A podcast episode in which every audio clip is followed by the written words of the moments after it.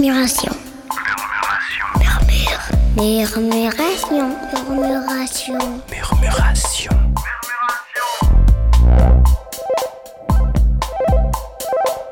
Bienvenue dans Murmuration, le podcast qui explore les petits gestes comme les grandes manœuvres, les simples évolutions et les virages à 180 degrés, les actions, les débats, les techniques et les récits grâce auxquels il est permis d'entrevoir un futur commun et désirable.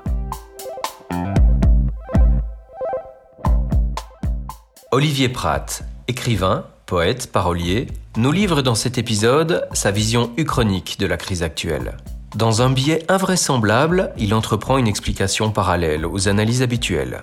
Invraisemblable est donc impossible. Sans doute, mais le confinement de 3 milliards d'êtres humains est déjà un événement invraisemblable, qui ouvre d'un coup le champ des possibles. Alors pourquoi ne pas se mettre à espérer? Olivier s'inspire du travail d'Alessandro Pinocchi, ancien chercheur en anthropologie reconverti en auteur de BD et activiste dans la zone à défendre de Notre-Dame-des-Landes.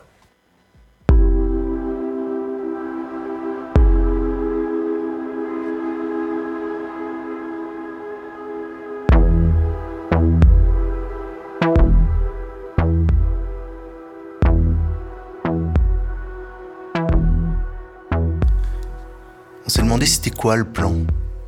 C'était vraiment difficile de comprendre. Or, on a besoin de comprendre ce qui se passe là en ce moment avec le, confinement et le coronavirus. On- et on sait que les gouvernants veillent avant tout au bon fonctionnement de l'économie. Et on sait aussi que les gouvernants s'assurent que les résultats de l'économie sont équitablement redistribués entre le plus grand nombre. Et on sait aussi que le confinement ralentit énormément l'économie. Donc on s'est dit, ça ne va pas, il doit y avoir quelque chose quelque part euh, qui nous échappe. Alors on a retourné le truc dans tous les sens et à force de le secouer, à un moment, c'est apparu. Tout à coup, c'était super clair, c'était limpide et c'était brillant et réjouissant. Alors, on a fait qu'en saisir l'intention, on peut pas dire comment ça va se dérouler exactement, mais ça nous a vraiment rendu heureux, heureuses, confiants, confiantes, pleines d'espoir et de gratitude.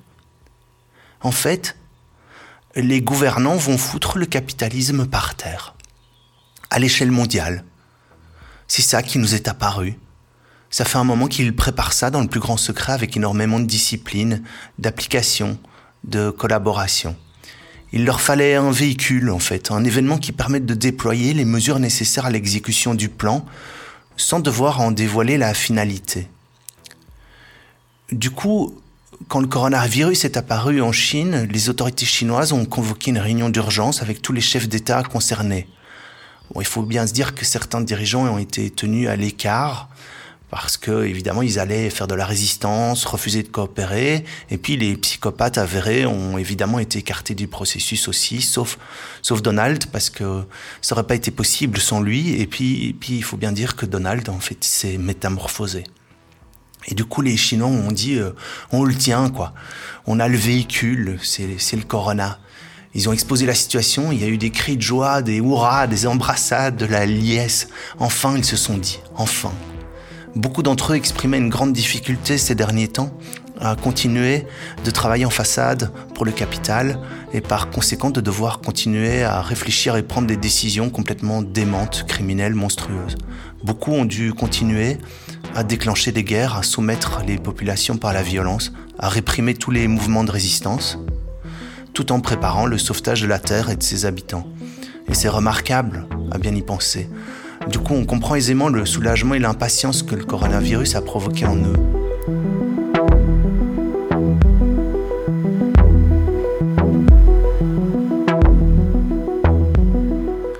Maintenant, vous, me demanderez pourquoi ne pas avoir rendu ce public, pourquoi les dirigeants concernés n'ont pas opéré le fameux changement de paradigme dont ils parlaient publiquement avec tant de ferveur, poursuivant dans le même temps l'entreprise de destruction massive qu'est le capitalisme mondialisé? Eh bien parce que le capitalisme a colonisé les corps et les imaginaires de façon tellement profonde que des mouvements de résistance contre-révolutionnaires étaient à craindre, orchestrés par les fractions démentes du pouvoir de, de façon à maintenir coûte que coûte le système en place, quitte à rendre la Terre définitivement inhabitable aux humains. Comment aurions pu nous croire, tellement habitués à reconnaître en eux des crapules finis, qu'Emmanuel, que Donald, qu'Angela, que Vladimir et que Recep œuvraient à sortir l'humanité de la nuit dans laquelle le capitalisme l'a plongée? Il a fallu travailler dans l'ombre, convaincre les unes et les autres, s'assurer de la complicité des états-majors des forces armées qui se sont avérées fatiguées de faire la guerre, de la police, fatiguée de réprimer par le sang, et surtout il aura fallu faire preuve d'imagination, de créativité, de curiosité et de connaissance. Euh, autant de qualités qu'encore une fois on aurait été loin de prêter à tous ces gens. Et tout cela, en fait, on le doit à une librairie d'une bourgade du sud de la France, proche de laquelle le couple présidentiel prenait un peu de repos. Et c'est cette libraire qui va conseiller Brigitte, venue chercher incognito de quoi lire, des romans pour elle et des BD pour son mari parce qu'il est trop fatigué pour lire autre chose. Et donc il faut considérer l'audace de cette libraire euh, qui donne à Brigitte, euh, pour Emmanuel, les deux premiers tomes du petit traité d'écologie sauvage d'Alessandro Pignocchi. Bon, il a râlé, Emmanuel, il voulait des Astérix. Il a snobé les livres pendant quelques jours. Mais comme tout ce bordel avec Alexandre euh, lui filait des insomnies, de guerre lasse, Astérix, c'est quand même pas compliqué, bon sang, euh, il aurait pu me trouver des Astérix. Ouais, il a quand même ouvert le, deuxième tome du petit traité d'écologie sauvage. Alors ça n'a pas d'importance, on peut les lire dans le désordre et il s'est pissé dessus. Il a, il a réveillé Brigitte à force de rire. Il, il en pleurait, il a lu. Il a lu le premier tome, relu le second, il est retourné dans la chambre, embrassé Brigitte, il, pleurait d'émotion et de, rire, il lui disait merci, merci, merci, je, je veux être ce type, il lui a dit. Et elle, quel type? Mais moi, moi, dans la BD, les, manuels de la BD, en fait, je veux aller chasser le coati. Et j'ai raison, j'en ai plein le cul de cette fonction présidentielle. Brigitte était maintenant pleinement réveillée et un peu angoissée. Mais qu'est-ce que c'est que cette BD Elle l'a lu à son tour, a pleuré de rire à son tour, et puis ils ont fait l'amour. Ils sont allés dans la cuisine, en pleine nuit, dévaliser le frigo, boire un pouilly fuissé et élaborer l'ébauche du plan. Ça, c'était il y a deux ans. Après, les choses s'enchaînent de façon a priori invraisemblable, mais à bien y repenser, ce sont des hommes et des femmes avant tout. Emmanuel fait traduire la BD dans toutes les langues. Il la refile à Angela, à Donald, à Vladimir pour commencer. Vladimir trouve l'histoire de son mariage avec une papaye hilarante. Il insiste pour donner la BD à Recep. Recep est d'abord déçu de ne pas figurer dedans, son complexe vis-à-vis -vis de l'OTAN, mais il parvient à passer au-dessus. En gros, ils ont adoré et ils se sentent délivrés d'un poids. Enfin, ils peuvent partager ce qui dans leur fort intérieur les ronge depuis tant d'années, leur désir de changer les choses, leur peur et leur haine de soi. Ils s'avouent des choses. Vladimir lit Kropotkin, Angela étudie Marx, Donald, Donald est fan de Murray Bookchin, Xi Jinping rêve de devenir moine bouddhiste. Recep est allé voir Öcalan en prison, ils se sont parlé. Recep rêve régulièrement d'Abdullah, et il est fort troublé. Emmanuel leur fait part du plan qu'ils ont ébauché avec Brigitte. Ils n'arrêtent pas d'avoir des fous rires. Il faut en parler avec les Indiens et les Chinois. On doit laisser Jair en dehors de ça. On rencontre Alessandro en priorité. Il faut leur remercier de nous avoir rendu la pensée joyeuse et riante. Puis on rencontre Noam et Isabelle et Donna. Donald tripe complètement sur la pensée de Donna. Ils se rencontrent. Elle lui demande de changer de coiffure. Il lui dit que ça fait partie de son image publique, qu'il doit conserver cette coiffure et sa vulgarité, sa bêtise, sinon les gens vont se douter de quelque chose. Elle passe sa main dans ses cheveux, ils sont doux, ils sentent bon. Lui, il lui dit J'aime tes nichons. Elle, elle lui répond T'es con. Et puis ils se voient tous en marge des sommets, les sommets officiels. Ils se voient dans les salles de réunion des hôtels où ils sont installés, les gardes du corps sont congédiés, ils se font livrer des plats végétariens, ils discutent, ils arpentent la pensée révolutionnaire du XXe. L'international situationniste, Tikkun, les écoféministes, la Horde d'Or, ils lisent de la poésie, ils lisent les anthropologues, les philosophes, ils regardent l'an 1. Il faut qu'on trouve un moyen de décoloniser les imaginaires à l'échelle mondiale. Et les corps aussi. Oui, les corps. Il faut que les gens arrêtent de travailler. C'est le point de départ, la pierre angulaire, ouais.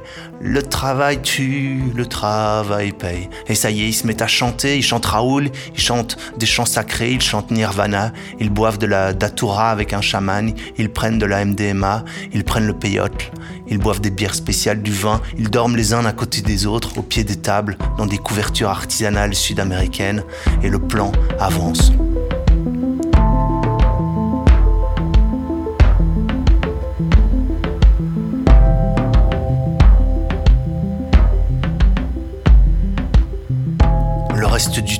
Ils se font la guerre, ils sacrifient des vies, ils laissent les migrants crever dans des camps, ils laissent Frontex tirer dans les embarcations. Poussé par l'aile dure de son parti, Recep fait la guerre aux Kurdes, Donald le menace, Donald menace les Chinois, Donald menace tout le monde. Donald s'en sort vraiment bien, il est capable de développer une pensée schizologique impressionnante. Emmanuel, lui, n'en peut plus. Ses flics tabassent à tour de bras. Il fait des discours pompeux sur les valeurs de la République. Il rêve de voyages en pirogue. On met tout le monde en état d'urgence. On confine les gens chez eux. On interdit tous les rassemblements, toutes les manifestations culturelles, sportives, on ferme les écoles, on ferme tout. Et les gens vont devenir fous. Pas s'ils ont une bonne raison, pas si c'est un cas de force majeure, un virus. Un virus, un virus, un virus, un virus. Ils font une ronde à la manière des crises. Ok, d'abord on laisse le truc se répandre, le virus et la panique. Puis on prend des mesures drastiques, on les maintient jusqu'à ce que la finance perde les boules, le crash total. On leur fait croire qu'on va tout recapitaliser comme en 2008, mais en fait on fait tout le contraire on reprend le contrôle, on déprivatise tout, on baise les multinationales, on baise la Silicon Valley, on baise Amazon. Et Alibaba, ouais, on nationalise les banques et tous les moyens de production, plus de patrons, autogestion, allocation universelle, on institue les assemblées de quartier, les communes autonomes. Puis on se barre en Amazonie, ouais Emmanuel exulte. Il va falloir faire croire à tout le monde qu'on veut avant tout sauver l'économie qu'on en a rien à foutre des vies humaines. C'est bon ça. Ouais, t'as raison. On se préoccupe prioritairement de gérer les conséquences sanitaires de la pandémie. Ouais, ça c'est bien. Et on se critique les uns et les unes pour notre mauvaise gestion. Bien sûr, c'est celui, c'est à celui qui aura les mots les plus durs. Donald sourit. Voilà, plus d'école, plus de culture, chacun chez soi, tout le monde sur internet, à regarder des conneries.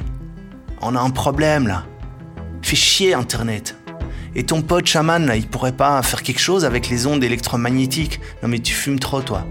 Ok, on rationne, on parle de surconsommation. Ça va pas aller, ça. Il va y avoir plein d'énergie disponible. Si on dit que les serveurs rament, on va se faire laminer. Quoi alors? L'esprit de Quetzalcoatl. Quoi, Quetzalcoatl? Bah, on, fait on crée un virus informatique qu'on appelle Quetzalcoatl.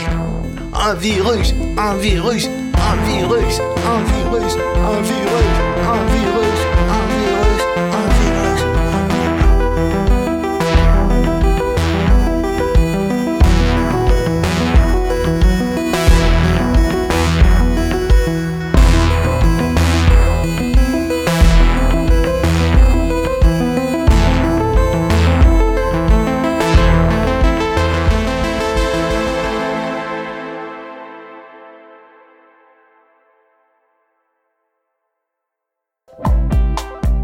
Merci à vous pour votre écoute et à bientôt dans Murmuration.